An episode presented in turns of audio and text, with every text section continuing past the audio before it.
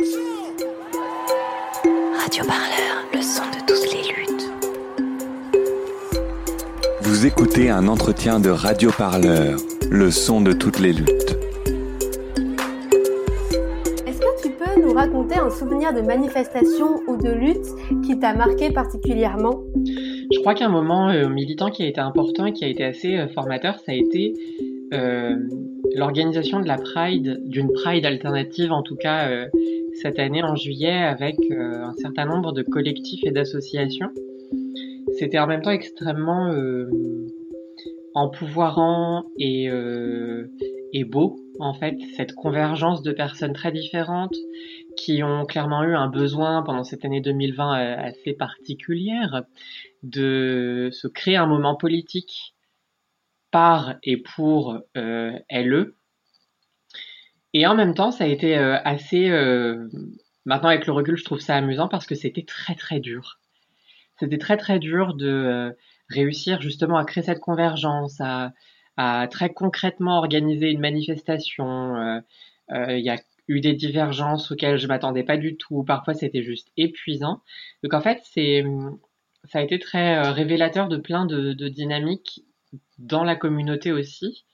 Et, euh, et c'est un souvenir que je garderai euh, assez euh, vif en tête parce que, mine de rien, ça a débouché sur un événement qui a eu un succès auquel on s'attendait pas du tout. Cette voix, c'est la voix de Lexi du compte Instagram Aggressively Trans. Ce compte est un support de vulgarisation des questions de transidentité liées aux visibilités et aux droits des personnes trans et ou non binaires. Lexi a accepté de nous rencontrer pour parler des luttes trans, de vulgarisation des savoirs des luttes, mais aussi du rôle des alliés et de la notion de cisgaze. Avec près de 48 000 abonnés, son compte joue un rôle clé dans la compréhension des enjeux politiques des identités trans et ou non binaires. Bonjour Lexi. Pour commencer, et parce que certains de nos auditeurs et de nos auditrices ne savent pas forcément ce dont on va parler précisément, pouvez-vous nous définir les transidentités? Bonjour, merci pour cette invitation. Euh, oui, euh, vaste sujet. Pour une réponse concise, il y a euh, deux grands éléments que j'aime apporter. La première, c'est une définition très stricte. Être trans, c'est être une personne dont le genre qui a été assigné à la naissance d'après une observation euh, génitale euh, n'est pas euh, celui qui correspond, qui est celui de la personne.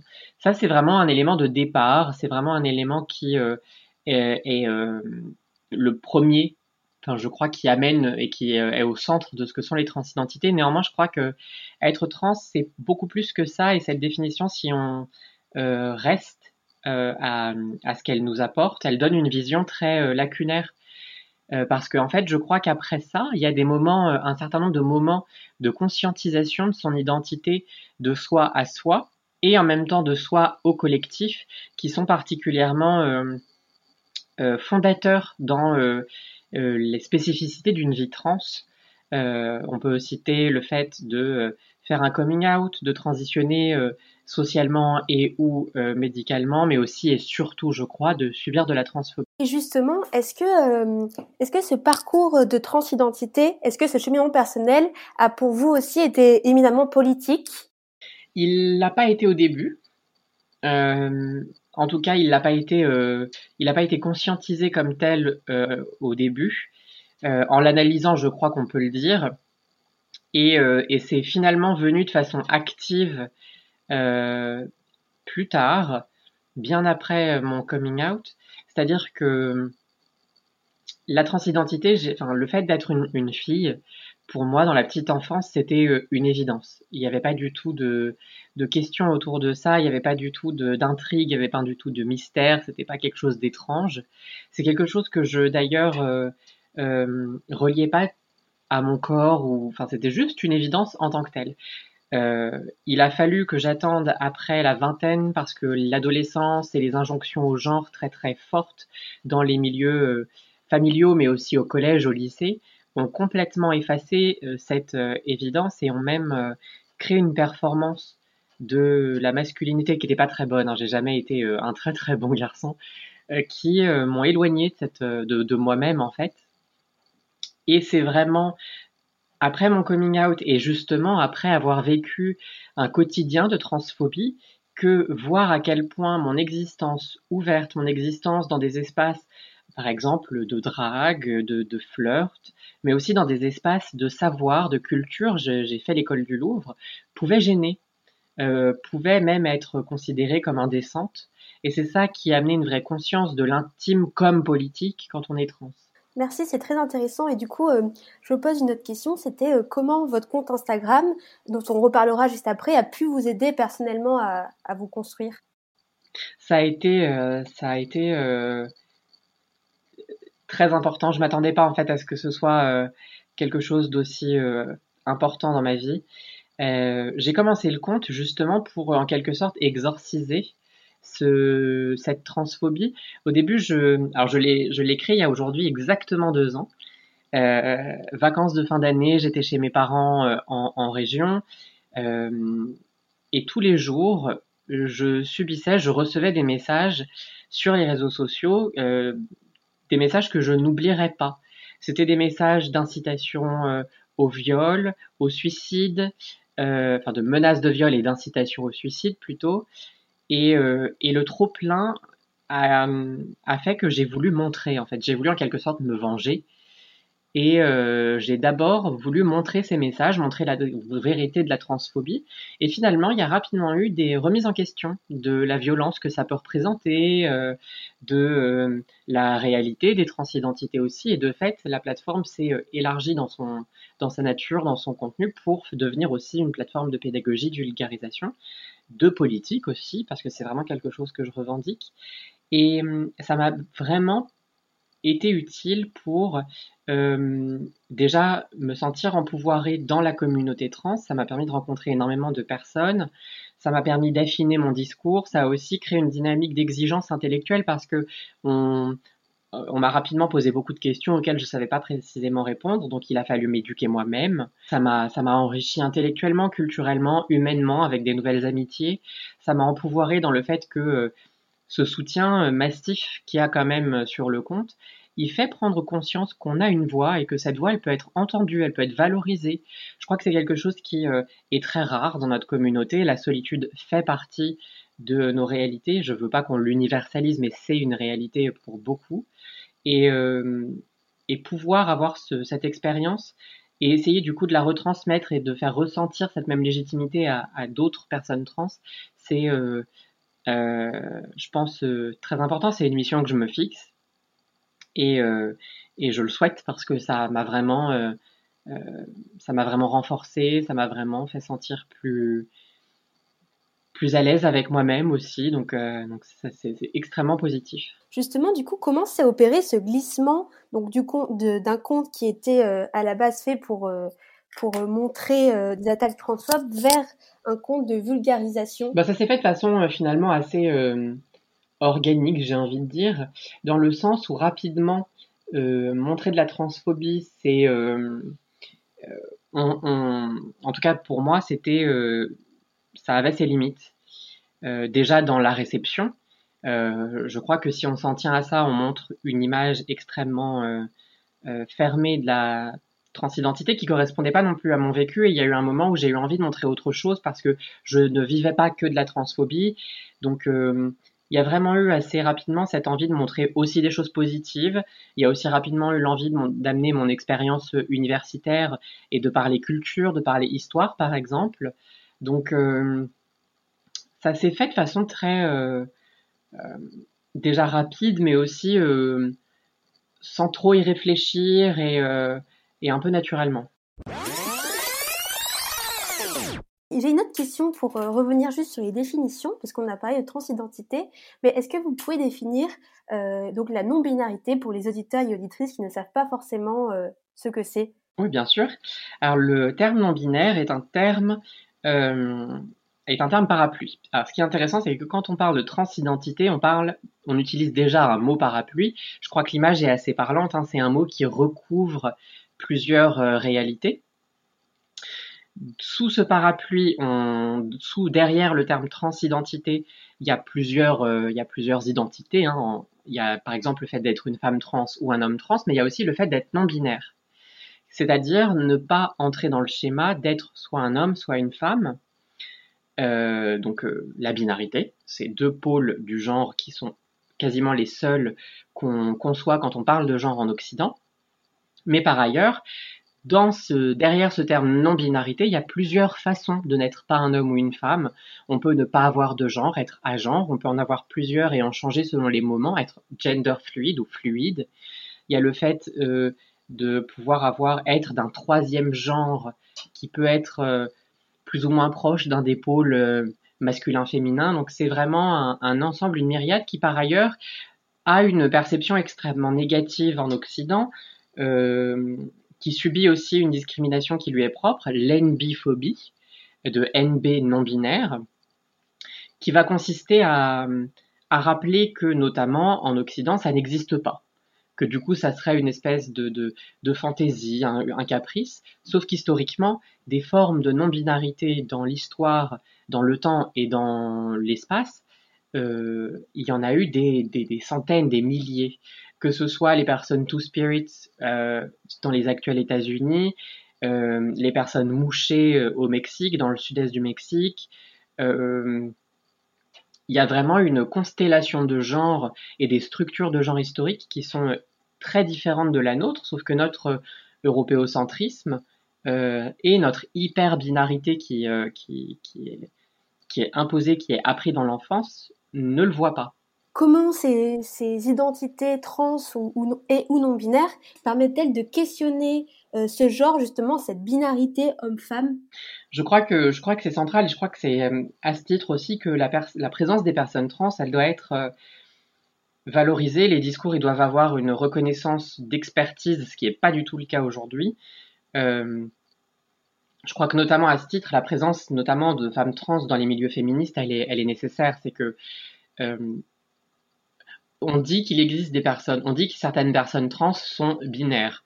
Moi, c'est un terme que je, avec lequel je suis très mal à l'aise, et pourtant je suis une femme trans, parce qu'en fait, j'estime que par mon existence même et par mon parcours euh, d'un genre à l'autre, en quelque sorte, je casse l'existence de cette binarité, parce que dans ce qui est attendu et dans ce qui est pensé des réalités physiques, des réalités euh, biologiques, je ne corresponds pas à une binarité stricte. Euh, et d'après des schémas hyper normés, hein, j'entends, faut le préciser. Euh, et de fait, ça permet d'avoir un, panorama et un recul des réalités de genre, des attentes et des pressions de genre, qui est euh, peut-être plus fine, qui a peut-être plus de recul.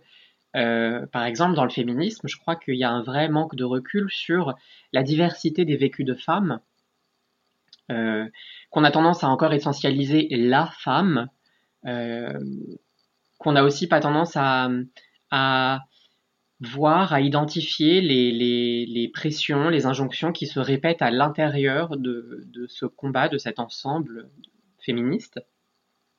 Alors que les personnes trans ont vraiment un, un, une expérience du genre qui fait que très rapidement la binarité, on en voit les limites euh, parce qu'on nous les impose et qu'elles ne nous correspondent pas pleinement, jamais pleinement. Euh, ce qui est intéressant, c'est que ça, touche à plein de choses. Ça touche vraiment euh, dans la nature même de comment on, on, on conçoit euh, certains traits culturels et sociaux. Par exemple, le fait que clairement un vêtement, il n'a pas à être genré. Dans le fait qu'on genre aussi des attitudes, qu'on genre.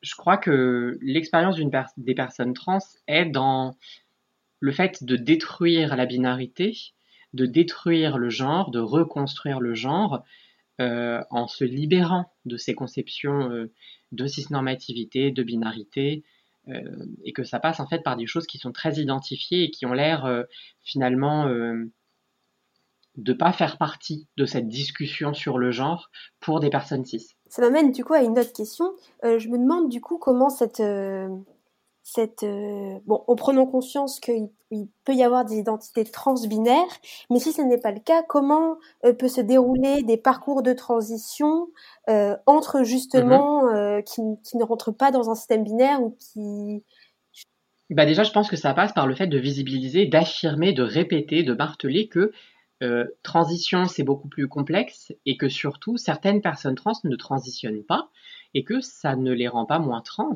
en fait. Que la transition, c'est euh, extrêmement personnel et que c'est pas universel, que ça fait pas le genre d'une personne. Euh, il y a plein de personnes dont on parle d'ailleurs très peu souvent qui ne s'hormonent pas. Euh, on fait euh, autour des transitions, il y a une fixette. C'est-à-dire qu'il y a une, une obsession cisgenre pour la transition médicale, plus spécifiquement les chirurgies et encore plus spécifiquement les chirurgies génitales. Cette obsession, elle donne une image des transidentités qui est ancrée dans la binarité, qui est ancrée dans une vision où la biologie, elle renforce le genre, elle, est facteur de genre. Sauf que ça, c'est absolument faux. Et, euh, je crois qu'il est nécessaire de... Mais ça, c'est aussi euh, même une question euh, politique au sein de la communauté transgenre où on peut répéter et on, on répète des, des, injonctions à la transition, notamment à, au cispassing, qui sont à mon avis, euh, pas très très saine. Euh, donc je crois qu'il faut avoir un discours euh, réaliste et plein et subtil sur ce que transitionner veut dire.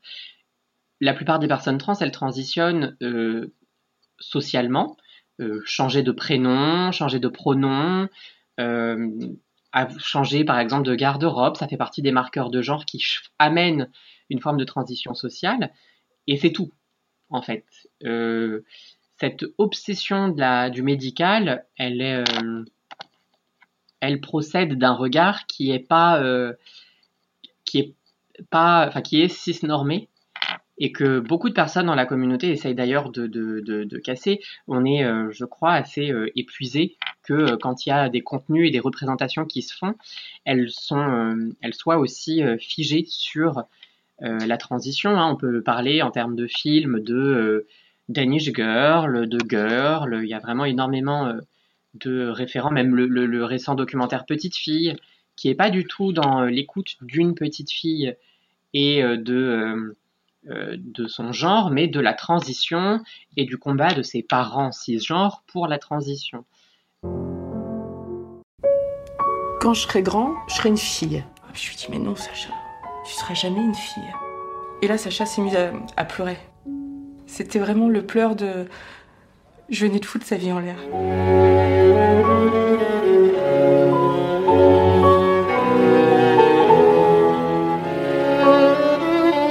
Qu'elle est juste pas née dans le bon corps et c'est pas elle qui l'a choisi. Quoi. Quand je vois à l'école qu'on lui dit non, euh, t'es né en tant que garçon, t'es pas né en tant que fille, donc tu es un garçon. Et ça, je comprends pas. Les larmes aux yeux, c'est quand tu penses à l'école et on revient dans le fait de répéter, de montrer son corps, les, scènes où Sacha est en train de s'habiller, moi, m'ont honnêtement mis très mal à l'aise. Donc, euh, je crois que c'est en écoutant les personnes trans qu'on arrivera à comprendre qu'une transition, c'est pas répéter la binarité, en fait, c'est pas répéter la cisnormativité. Et par ailleurs, il existe un argument qui nous est euh, souvent euh, envoyé dans les dents, c'est qu'une personne trans renforcerait des stéréotypes de genre en transitionnant, en je sais pas, en portant une robe, par exemple. Ça, c'est très souvent, euh, ça nous est très souvent reproché. Mais en fait, il faut, bien justement, et c'est là que c'est intéressant, et c'est là qu'on voit à quel point euh, euh, il y a un, manque d'écoute des, des, concernés, c'est que, en fait, ces marqueurs du genre, c'est pas les personnes trans qui les ont affirmés, c'est pas les personnes trans qui les ont créés, c'est pas les personnes trans qui les ont imposés. Donc, à mon avis, il faut faire aussi preuve d'autocritique quand on est cisgenre par rapport à ses privilèges, par rapport à sa place, par rapport à ce qu'on peut ne critiquer ou pas. Euh, et que finalement, c'est des outils qu'on ne critique plus quand ils sont affirmés par des personnes euh, cisgenres. Je crois aujourd'hui qu'il y a dans les courants féministes majoritaires une affirmation que le vêtement il fait pas la femme, qu'il justifie pas les agressions, euh, qu'il est un outil d'expression personnelle. Et ça, moi je suis à, à 1000% pour, c'est génial.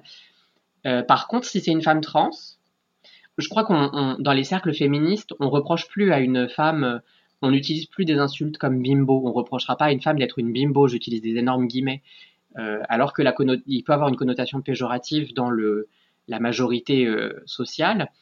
Une femme trans qui aurait un look perçu comme bimbo, tout de suite, elle renforcerait les stéréotypes de genre. en fait, ces marqueurs de genre qu'on n'a pas choisis, euh, qui bien souvent justement font, font, rendent très compliqué de se comprendre. Le fait de pouvoir y avoir accès, le fait de vivre avec, le fait de pouvoir euh, les utiliser, en fait, on fait la même chose que les personnes cisgenres, que beaucoup de personnes cisgenres. Donc, je vois pas en quoi spécifiquement nous on renforcerait les stéréotypes de genre, alors que beaucoup ont, en plus de ça, un discours spécifique sur le fait que moi, en tant que femme trans, si je mets une robe, c'est parce que j'ai un goût pour la robe. C'est pas parce que la robe, elle, c'est un, un, un objet de femme.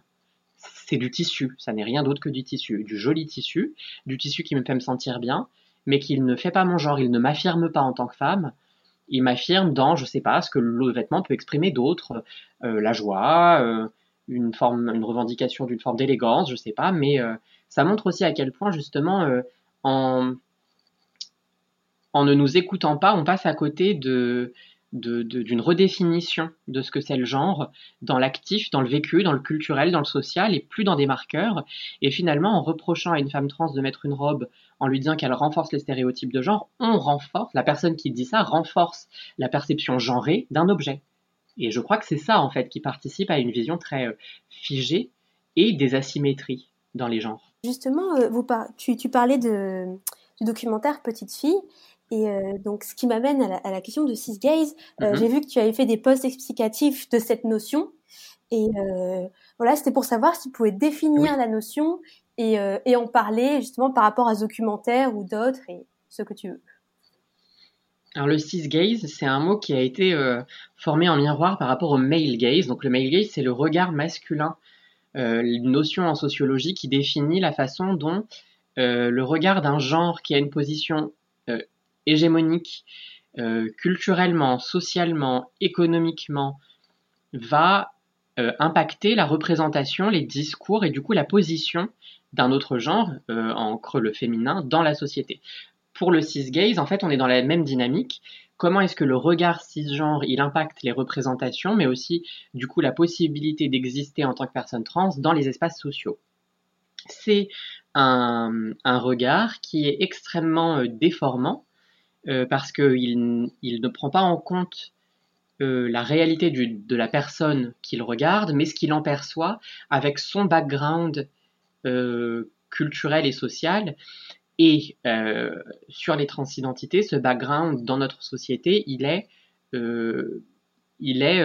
de stéréotypes. Il est fait de, il n'est pas fait d'une éducation, il est fait de stéréotypes. C'est d'ailleurs une des, un des manques autour de la visibilité des personnes trans. Je crois qu'on peut affirmer euh, que depuis quelques années, les personnes trans sont activement de plus en plus visibles, mais que dans les médias des mainstream, dans la culture, cette représentation, cette visibilité, elle n'est pas encore aux mains des personnes trans, et que de fait, c'est pas une visibilité qui euh, est accompagnée de façon euh, systémique, de façon systématique d'éducation, et elle véhicule encore des vieux, des vieux clichés culturels.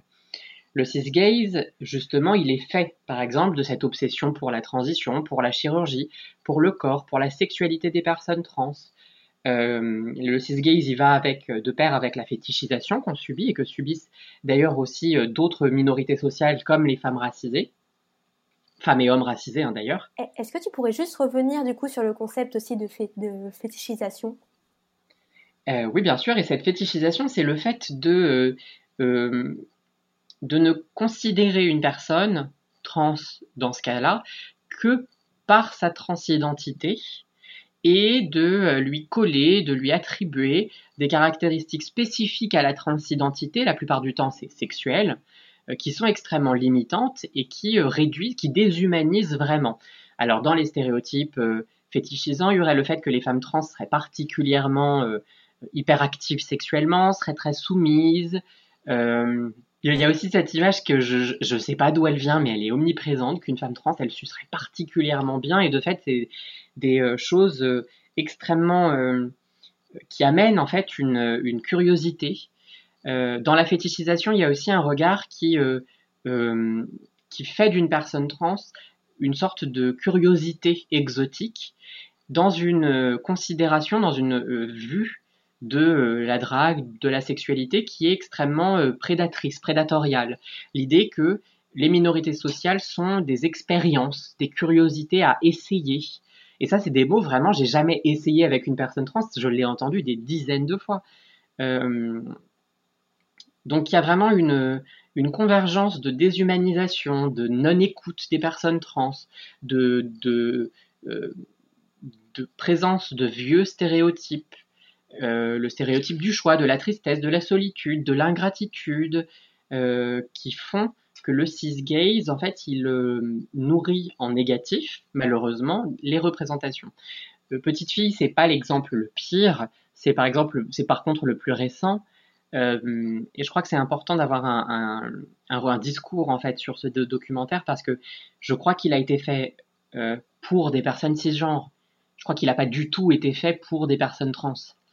Euh, il a été créé pour mettre de l'empathie, mais quand même, il, se veut, il se veut objectif, il se veut euh, impartial, le choix de l'absence d'une voix off du, réalisateur entre dans cette démarche.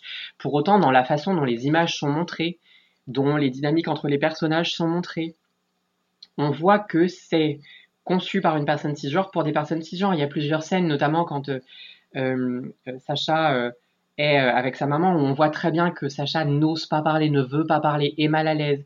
Et il y a au contraire un discours omniprésent et très euh, apitoyant de la mère. C'est presque la maman cisgenre, le personnage principal dans ce documentaire.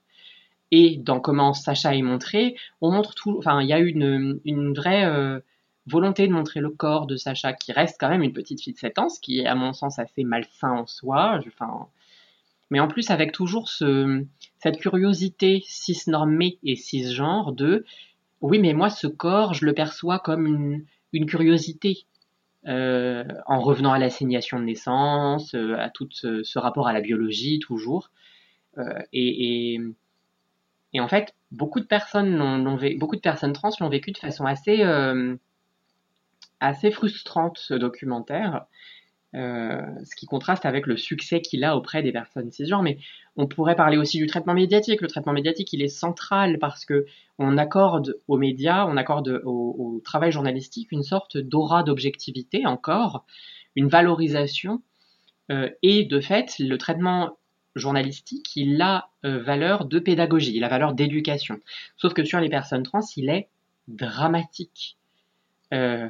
Déjà, on ne rapporte et il y a médiatisation que quand il y a des actes euh, les plus violents. Récemment, dans les médias français, les médias les plus importants, ça a été euh, l'agression de Julia Boyer, place de la République. Ça a été récemment, il y a quelques jours, le suicide de Luna, une jeune lycéenne de 17 ans. Parler de nos morts, euh, c'est important parce que ça permet de parler de transphobie, mais il n'y a jamais cette autocritique, il n'y a jamais cette analyse. C'est toujours présenté comme des cas isolés. On ne cherche jamais à comprendre vraiment. Euh, il n'y a pas de a pas de parole donnée aux personnes trans, alors que clairement ici, quand on voit ce qui est fait par les, journalistes qui sont cisgenres, l'expertise elle est de notre côté en fait, parce que parler du suicide des personnes trans comme d'un cas, comme d'une question sociale, collective, de précarisation, c'est ça qu'il faut, c'est ce discours qu'il faut avoir parce que c'est celui qui la réalité, on en reste à des questions de tristesse, de dépression, de et, quand on n'en est pas, quand on n'est pas dans des extrêmes où on nous met genre systématiquement, il y a une, il y a une vraie moquerie, il y a un vrai mépris euh, qui en fait, quand on est trans et qu'on lit et qu'on voit ce traitement, on se sent seul.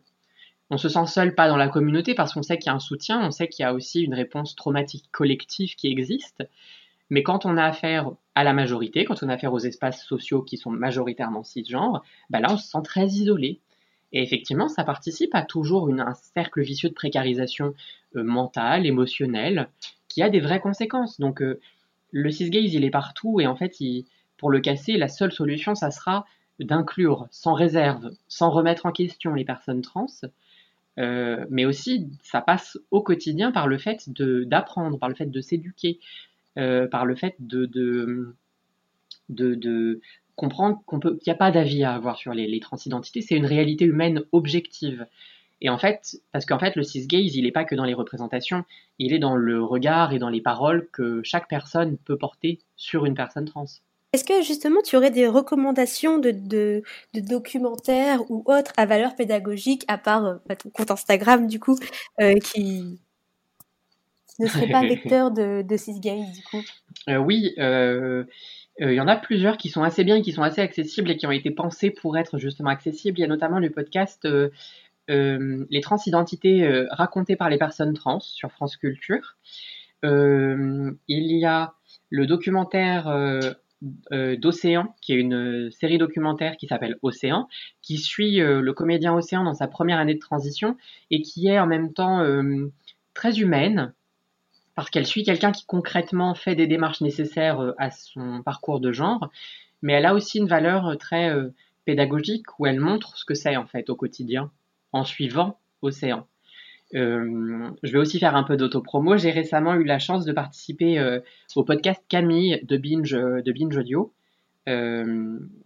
euh, où on a réalisé un, épisode sur comment être euh, allié des personnes trans, où on passait en revue vraiment toutes les questions les plus courantes, les plus posées, sur pourquoi il ne faut pas forcément les poser, sur euh, le poids culturel, le poids émotionnel de ce que ça peut impliquer.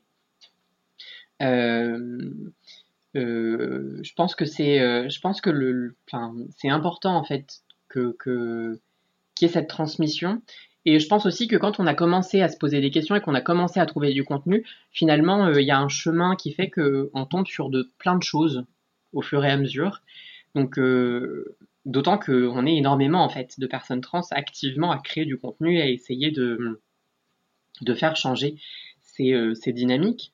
Dans le genre un peu plus politique, un peu plus, un peu plus engagé, moi je conseille de voir le documentaire Call Her Ganda qui est un documentaire euh, américano-philippin qui raconte et qui parle clairement ici de transphobie parce qu'il suit euh, la quête de justice euh, de la maman d'une jeune femme qui s'appelait Jennifer Laude qui a été tuée parce que trans par un marine américain qui lui a pu rentrer dans son pays et complètement fuir la justice.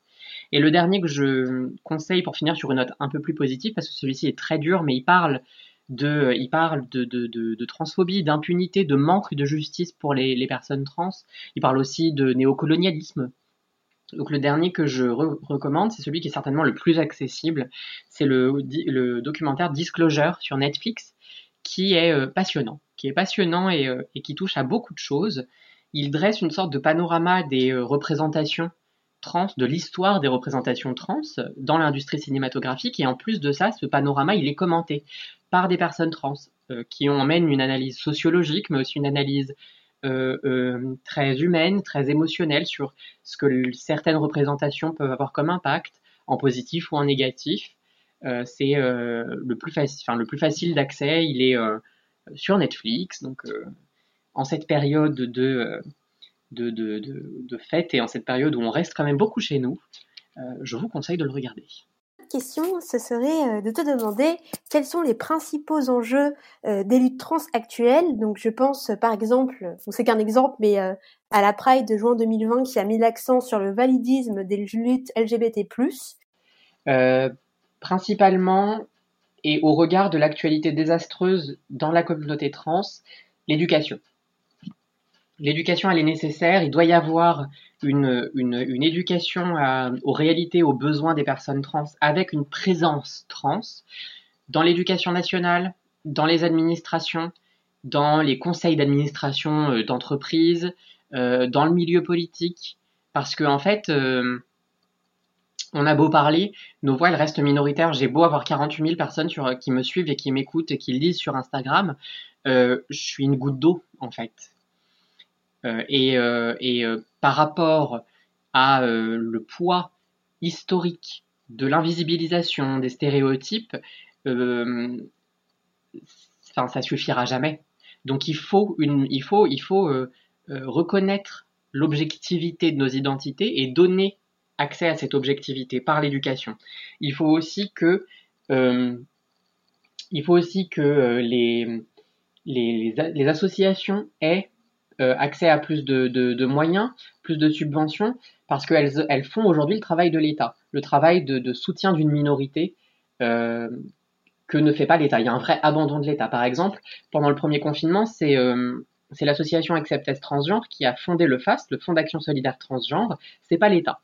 alors que l'État même refusait de mettre en place l'accès à des chambres d'hôtel pour les jeunes personnes LGBTQIA+, qui subissaient des violences dans le confinement, dans la sphère familiale.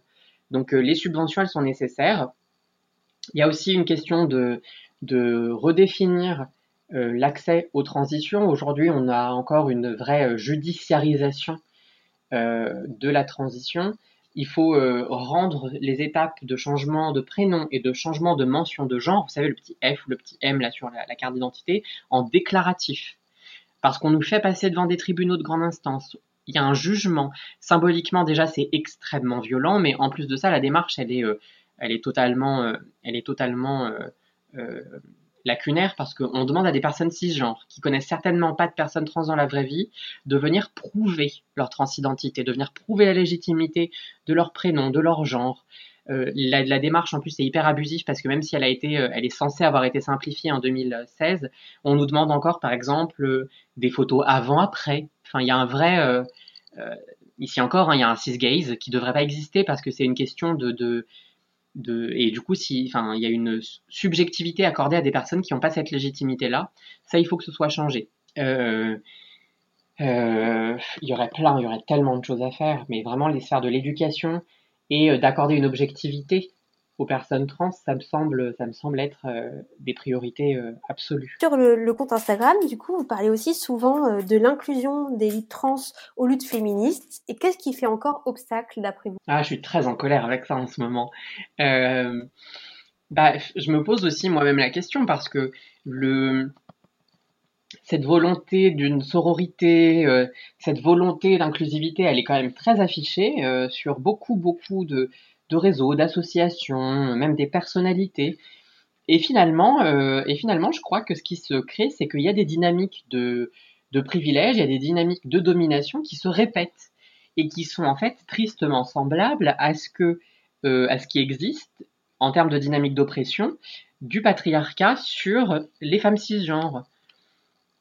Mais parce que, enfin, il il faudrait des heures pour en parler en fait. Mais, euh, mais je crois que être une femme cisgenre, c'est pas, enfin, c'est pas être automatiquement euh, éduqué sur tout un tas de questions. Mais comme être trans, c'est d'ailleurs, on n'est pas, on n'est jamais euh, pleinement conscient. Et d'ailleurs, c'est pour ça que dans la communauté trans, on doit rendre visibles les voix de personnes trans racisées, de personnes trans musulmanes, de personnes trans grosses, de personnes trans euh, handi. Et de fait, c'est peut-être extrêmement euh, polémique ce que je veux dire, mais j'ai l'impression qu'il y a un sentiment d'impunité dans les sphères féministes, euh, un sentiment de, pureté militante sur le fait d'être féministe qui euh, fait manquer de beaucoup de, de, conscience sur en fait ce que ce sont les identités euh, de femmes. Je crois aussi qu'il y a une volonté active qui existe de pas de pas inclure les personnes trans, les femmes trans, parce que bah, il existe des personnes qu'on appelle des TERF et qui ont développé une idéologie active, consciente, qui est transphobe, qui euh, revient à l'idée que euh, il y a une biologie de femme, qu'il y aurait euh, une réalité intrinsèque de femme, qu'il y aurait ces choses-là et que les femmes trans seraient des hommes qui s'approprieraient une parole, qui voudraient s'approprier une lutte. Donc c'est très multifactoriel, clairement, cette question euh, de, l'inclusion euh, et de, l'inclusivité au sein du féminisme. Mais je crois que je ne serais pas la seule à avoir euh, à être critique à ce niveau-là. Je crois que plein de, militantes afroféministes, des féministes musulmanes, seraient tout aussi, critiques hein, sur ce manque de convergence, sur ce manque aussi de, visibilité qui, nous est, qui nous est accordé je pense euh, récemment à la journée pour l'éradication des violences sexistes et sexuelles, les femmes transgenres ont été absolument oubliées. On, ne visibilise pas hein, nos spécificités. Euh, quand on parle, quand on fait des décomptes, c'est les femmes. Bah oui, d'accord, mais euh, quelle est la nuance là-dedans? Quelles sont Parce qu'en fait, la transmisogynie a ses spécificités et, et, et, je pense que avoir ces, ces nuances dans les statistiques, dans les discours, euh, c'est politiquement nécessaire. Tu parles des TERF. Est-ce que tu peux revenir un peu juste sur le terme pour que les auditeurs et les auditrices qui ne connaissent pas le terme euh, puissent euh, comprendre? Oui, alors TERF, c'est un, acronyme en anglais qui veut dire Trans Exclusionary Radical Feminists, donc des féministes radicales excluant les personnes trans. On utilise aussi l'acronyme FART, alors ça veut dire prout en anglais, donc c'est un peu, un peu marrant. et celui-ci, il est certainement plus, plus vrai dans comment il les décrit, parce qu'une fois qu'on le traduit, il veut dire personne s'appropriant la rhétorique féministe au service de la transphobie. Et en fait, c'est ce qui se passe. Il ne faut pas du tout imaginer que les TERF, c'est obscures, qu'elles se rassemblent dans des caves pour faire des rites. C'est vraiment quelque chose de très euh, idéologiquement euh, organisé. Le, mouvement se base sur une thèse publiée par Janice Raymond dans les années à la fin des années 70, qui s'appelait The Transsexual Empire, l'empire transsexuel, euh, qui développait de façon très très claire l'idée que la transidentité n'existe pas, que c'est une façon volontaire de s'approprier une identité, soit par maladie mentale, et dans ce cas-là, fallait juste être interné, soit par volonté active d'infiltrer le féminisme pour le détruire de l'intérieur. Euh, euh, à l'époque, ça a été très acclamé par les psychiatres américains, vraiment très acclamé. Euh, et en fait, la rhétorique, elle existe encore telle qu'elle. Ça fait hyper théorie du complot. Et d'ailleurs, à l'époque, en fait, c'est difficile de pas analyser cette théorie en miroir de la peur euh, de l'espionnage, de l'infiltration soviétique aux États-Unis. Hein, dans le contexte de la guerre froide, il y a euh, une vraie construction euh, parallèle entre ces, mouvements. Mais de fait, ça existe encore. Alors en France, elles sont, il y a des personnes très influentes qui le sont, il y a des associations qui le sont. Mais ça reste encore à des échelles assez localisées. Alors que par exemple, en Écosse, il y a une vraie présence au Parlement, notamment. Donc c'est euh, euh, c'est quelque chose de très de très construit, de très organisé, de très actif aussi, euh, et qui à mon sens ne se nourrit que de violence et qui n'a pas de pertinence militante politique parce qu'en fait, même si ces personnes voulaient affirmer ce que je rejette, que on serait pas pleinement femme, L'expérience sociale qui est celle d'une femme trans montre une convergence, va dans le sens des discours féministes. La convergence des violences et la convergence des voix, elles vont dans le même sens. Et de fait, cette, inclusivité dans le féminisme, elle euh, va, elle va d'elle-même en fait. Elle est, euh, vraiment euh, logique.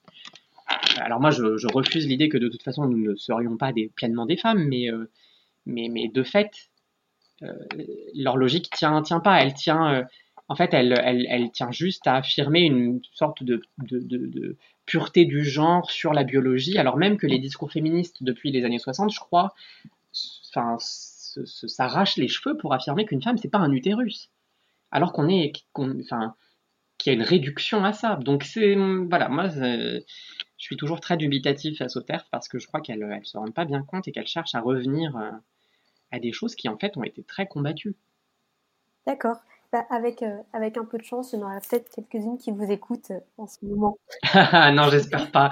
je voulais savoir quelles seraient les principales idées, les principales ressources pour être un bon allié. Donc, vous avez parlé de votre podcast euh, qui venait de sortir, mais voilà, si vous voulez revenir juste sur ça, comment, qu'est-ce que ça serait être un bon allié et comment être un bon allié? Alors, être un, un allié engagé, c'est déjà comprendre que être allié, euh, c'est pas un badge, euh, que c'est euh, une, position, un positionnement politique, empathique, qui, est, qui doit être constant. Que aussi, c'est, enfin, le dire suffit pas, et que clairement, le performatif, il existe, mais que nous, personnes trans, on le voit, et qu'on ne s'en contente pas. je pense aussi qu'il faut entendre que être allié, c'est déjà avoir conscience de qui on est soi-même. se nommer, se nommer cisgenre, nommer ses privilèges, comprendre aussi que dans ce chemin de déconstruction des, stéréotypes de genre, de la transphobie, il va certainement y avoir des paroles, des, discours qui vont pouvoir vous heurter, parce qu'il y a un vrai, euh, l'une une autre notion en, sociologie, c'est la notion du confort cisgenre. Euh, bah, on va clairement taper dedans, et que c'est pas personnel, et que c'est même nécessaire, et que l'ego, il peut pas passer en premier. Après, il y a des choses très pratiques, euh, très concrètes. Il y a le fait, bah, justement, de, lire. Euh, euh, il y a plein, plein d'autres comptes Instagram qui sont très enrichissants. On peut citer le compte de Léon Chapuis, un militant suisse, qui a un compte qui s'appelle Salin Léon, qui est extrêmement, extrêmement riche de contenu. il y a les quelques ressources que j'ai mentionnées, déjà les documentaires. Enfin, il y, a, vraiment plein de choses à faire. Le fait de se renseigner activement sans euh, créer la charge mentale de la pédagogie. Bon, euh, on est plein hein, de toute façon à créer de la pédagogie, mais au quotidien, euh, pas avoir le réflexe de toujours ramener la personne trans à sa transidentité. valoriser la personne trans aussi pour ce qu'elle est à côté de ça, parce qu'on a des passions, on a des projets de vie, plein de choses. Je crois aussi qu'il y a euh, un rôle empathique qui est pas assez, euh, pas assez nommé, parce qu'être trans, c'est souvent euh, vivre des choses difficiles, et qu'avoir une, présence d'allié, c'est aussi avoir être une sorte de présence refuge. Enfin, verbaliser le fait que non, on mérite pas la transphobie, que c'est pas juste, qu'il y a des personnes euh, qui sont là pour écouter, poser des questions euh, bienveillantes. Est-ce, est-ce que tu veux parler en ce moment Est-ce que comment ça va en ce moment? Est-ce qu'il y a des choses dont tu veux parler? Des choses très euh, très très concrètes. Il y a aussi des réflexes absolument nécessaires en termes de, de, de vocabulaire, savoir qu'on ne dit pas une personne transsexuelle, on dit une personne transgenre, que on ne, on ne dans des espaces sociaux partagés, quand on est cisgenre, on ne prend pas la parole sur l'identité trans d'une personne quand elle est là à sa place, parce que ça peut exposer à des violences, parce qu'on ne sait jamais ce que les personnes pensent autour. Euh, il y, a vraiment mille choses à faire. Euh, éduquer ses enfants aussi. Euh, quand on, élève un enfant, ne pas répéter automatiquement et ne pas penser qu'ils vont être cisgenres forcément, et du coup avoir des réflexes plus inclusifs dans le rapport aux marqueurs de genre, justement, les dégenrant, en offrant un accès à ce que l'enfant veut, à ce que l'enfant aime, pas à ce que l'enfant devrait avoir d'après son genre. Euh, quand pour les personnes qui sont dans des espaces d'administration, dans des espaces médicaux, justement, euh, faire, enfin, comprendre aussi qu'être allié, c'est euh, c'est partout. Et que du coup, dans l'administration, réfléchir et, et voir avec des personnes trans pour mettre en place des protocoles d'accueil inclusif, dans le médical, pareil, euh, admettre que la place des personnes trans, elle est partout, qu'on est partout, on est dans toutes les sphères, nous sommes partout, euh, et que de fait, il y a un vrai besoin.